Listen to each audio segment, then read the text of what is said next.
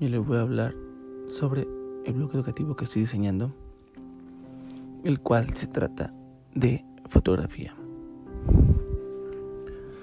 Primero que nada, este blog va a tratar sobre cómo, cómo aprender a manejar tu cámara, si es que tienes cámara, cómo aprender a, a componer una buena fotografía, regla de tercios, cómo, cómo cómo ajustar los parámetros de la cámara, cómo ajustar los parámetros de un celular. Todo relacionado con la luz y la fotografía que, que te va a ayudar mucho a, perfeccionar tu técnica de la fotografía o a, o a adentrarte en el mundo de la fotografía si es que eres un novato. Primero que nada te hablaré sobre algunos consejos del tema que se presentará primero en el blog, que será sobre la luz en la, en la fotografía. Primero que nada, para una buena foto es necesario tener la luz adecuada, porque no puedes tomar fotos oscuras, pero tampoco puedes tomar fotos apuntando al sol, porque o una, o sale muy oscura la foto, o se quema la foto de la luz. Se puede arreglar en, pos, en, pero eso ya es un poco más complicado. Es mejor tratar de perfeccionar la foto desde un inicio y ya al final en edición los pequeños detalles que hayan faltado, color, saturación, este, que algo no te gustó de la foto, recortes, algo. Por eso es mejor siempre tener balanceada la luz.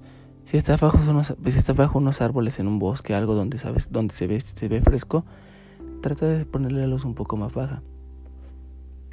En el celular se puede manejar tocando la pantalla y eh, tiene la opción del brillo. Ahí puedes bajar el brillo y la foto saldrá más oscura más brillosa. En una cámara, ese, eh, eh, la luz se puede bajar de diferentes parámetros. En el obturador, la velocidad de obturación, que es, el, que es qué tan rápido se toma la foto. Entre más rápido se tome, menos luz entra al, al sensor y por ende más oscura sale la foto. Entre más se tarda en tomarla, más luz entra y por ende más luz sale en la foto, más brillante sale por el ISO, que es la sensibilidad del sensor, que se recomienda que esté lo más bajo posible.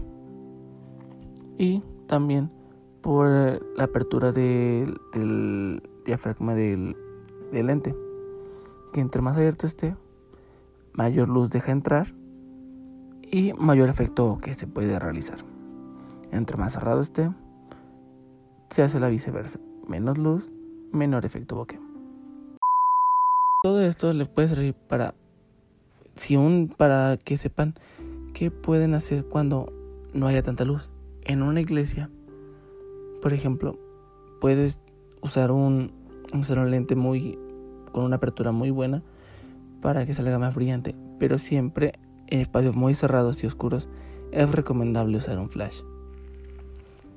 Si por ejemplo estás en un atardecer, ahí sí se recomienda un lente normal porque el flash no va a alcanzar a, no va a, alcanzar a cubrir todo el paisaje. Entonces se recomienda utilizar un lente con buena, con, buena apertura para que salga la foto lo más nítida y lo más, lo más clara con la luz posible.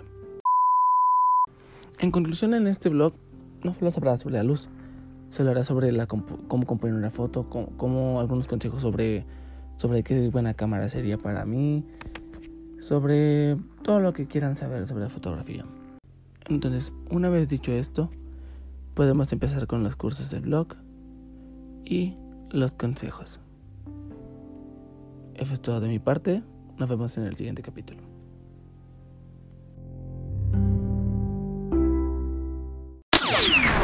Imagina el poder de llegar a más de 20 millones de personas.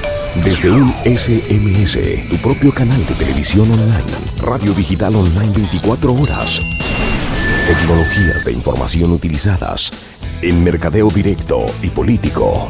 Y lo mejor, sin que usted haga inversión en medios de TV y radio.